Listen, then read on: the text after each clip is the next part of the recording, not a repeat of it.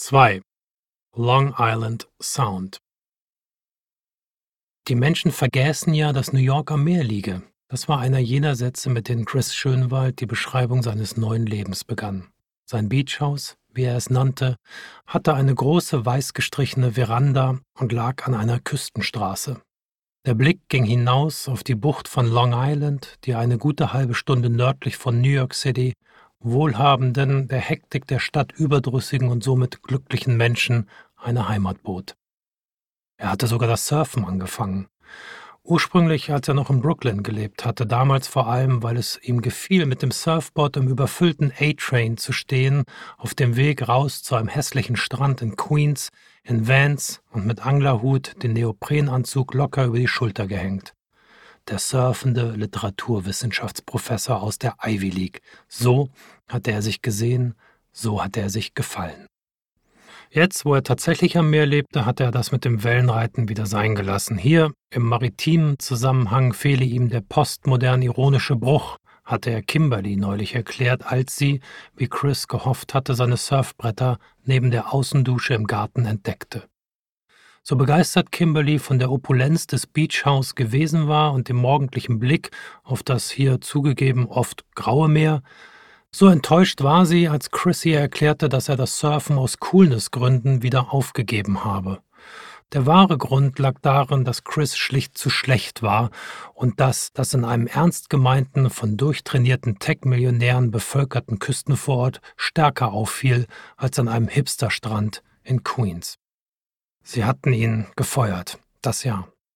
Sie haben ihn gedemütigt, aber, und das ist ein großes Aber, sie hatten ihm, ohne es zu wissen, damit einen Gefallen getan. Diese Social Justice Aktivisten, die sich das Human Resources Department der Universität nannten, gingen wohl davon aus, sie hätten ihn vernichtet. Doch tatsächlich ging es ihm besser. Er hatte Geld jetzt, richtiges Geld, nicht mehr das lächerliche Professorengehalt, das für ein gutes Leben, wie es ihm vorschwebte, groß wohnen, auswärts essen, komfortabel reisen, in New York nicht reichte. Kimberly war gestern Nacht aus dem Beachhaus ausgezogen, nach nur drei Monaten. Auf dem schwarzen Marmorboden in der Eingangshalle lagen noch die Scherben des Chardonnay-Glases, das sie beim Verlassen des Beachhaus ihre braune, mit den Louis Vuitton-Initialien bedruckte Reisetasche geschultert, im Gehen hatte fallen lassen. Chris hatte sich nicht bemüht, die Scherben wegzukehren. Wenn er in einer Woche zurückkäme und hoffentlich das Zusammentreffen mit seiner Familie halbwegs unbeschadet überstanden hätte, würden die Scherben ihn an diesen Augenblick großer Verzweiflung erinnern. Sie würden ihm dann sicherlich lächerlich vorkommen und unbedeutend, Ausdruck einer nervösen Überreaktion und unbegründeter Sorgen. Vielleicht wäre bis dahin auch die Putzfrau gekommen und hätte sie weggefegt. Kimberly hatte ihm geraten zu fliegen. Er selbst hatte seine Zweifel gehabt. Warum wollte sie eigentlich so dringend, dass er nach Deutschland reiste, hatte er sie gefragt. Ich liebe Europe, sagte sie. Sie sei dort quasi aufgewachsen. Ihre Familie habe früher ein Haus am Comer See gehabt. Außerdem, wenn sie schon miteinander schliefen, wolle sie auch gern seine Familie kennenlernen. Natürlich war sie konservativ, aber politisch, doch nicht habituell. Familie sei alles, sagte sie. Sie hatte keine Geschwister und ihre Eltern waren früh gestorben. Die Mutter, als Kimberly ein Kind war, der Vater kurz nach seiner Entlassung aus dem Gefängnis. Oh je, diese Geschichte. Sie war Kimberlys glühender Kern, ihr Antrieb. Sie hatten fast die ganze Nacht gestritten und sich einiges in den Kopf geworfen. Sie wollte über seine Unaufrichtigkeit reden, seine Unfähigkeit, sich zu bekennen, ob zu ihr oder zu seiner Familie. Und als irgendwann alles vorbeischien, hatte er entschieden, dass er ihr die Wahrheit sagen konnte und sich dadurch eine Schockwelle erhofft, die den Streit sofort beenden würde. Was wollte man noch sagen zu jemandem, der ein Jahr lang seine Familie belogen hatte, die angeblich eine so große Rolle in seinem Leben spielte? Wollte man mit so jemandem sein Leben teilen? Chris schloss die Augen und zählte leise bis drei. Eine ganze Weile war es dann still gewesen im Haus. Das Meer war wieder zu hören und der entfernte Boxermotor des Vintage Porsche vom Nachbarn, der wie jede Nacht um 4.30 Uhr zum Before Sunrise Yoga fuhr. Es war, wie Chris sich erhofft hatte. Er hatte den Streit in Ungeheuerlichkeit erstickt. Dir ist wirklich nicht mehr zu helfen, Chris, hatte Kimberly am Ende nur gesagt. Vielleicht war noch nicht alles verloren, dachte er im Mercedes zum Flughafen, die leiernde und scheppernde Warteschleifenmusik der Lufthansa am Ohr.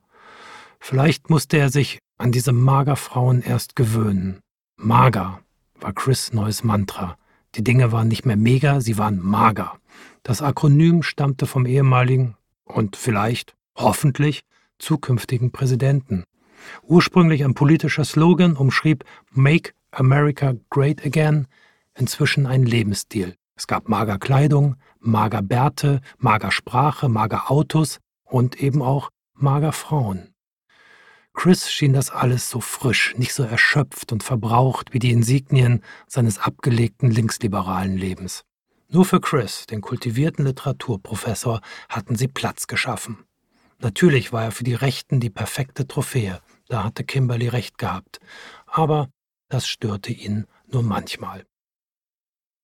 Kimberly war eine klassische Magerfrau, fake blond, streng, Louboutin-Absätze, im guten Sinne eine 80er Jahre Konzeptfrau, wie Chrissy aus den US-Fernsehserien seiner Kindheit kannte, als diese unbändige Amerikaliebe sich in seinem Kopf festzusetzen begann. Kimberly war früher Anwältin in Washington, D.C. gewesen, hatte den Job aber aufgegeben zugunsten eines gut ausgestatteten Vertrags als Gastkommentatorin für Fox News. Außerdem hatte sie ihren eigenen Internetkanal Censored TV gegründet, wo sie in Sendungen wie The Feminist Illusion Häme gegen alles Progressive versprühte, von der Chris sich einredete, dass er sie erfrischend fand. Er hatte Kimberly vor einem halben Jahr auf einem Meeting einer Gruppe namens Prevent the Steal 2024 kennengelernt. Die Organisation, die sich schon jetzt zwei Jahre vor der nächsten Wahl damit befasste, ein zweites 2020 zu vermeiden, das heißt zu verhindern, dass Trump erneut eine Präsidentschaftswahl gestohlen würde, wie es hier hieß, hatte ihn als Redner eingeladen. Das Honorar von 1000 Dollar sei nicht gerade ein Betrag to write home about, fand Chris Agent Tripp. Zu Hause wollte Chris von der ganzen Magersache sowieso lieber nichts erzählen. Aber Prevent the Steal 2024 So Trip könnte noch wichtig werden. Die Gruppe sei momentan der vielleicht kürzeste Weg direkt zu The Man himself. Als Chris bei der Konferenz ankam, schien Tripps Behauptung allerdings doch ein wenig gewagt. Prevent the Steal 2024 bestand aus einer deprimierenden Mischung aus lokalen republikanischen Politikern, ein paar I Love Trump Hausfrauen sowie einigen Vertretern der örtlichen Proud Boys Fraktion. Egal. Chris würde seine Hitrede halten, die fertig in der Schublade lag, die er schon oft gehalten hatte und die in den vergangenen Monaten in Magerland zu einer Art unverhofftem Hype geworden war.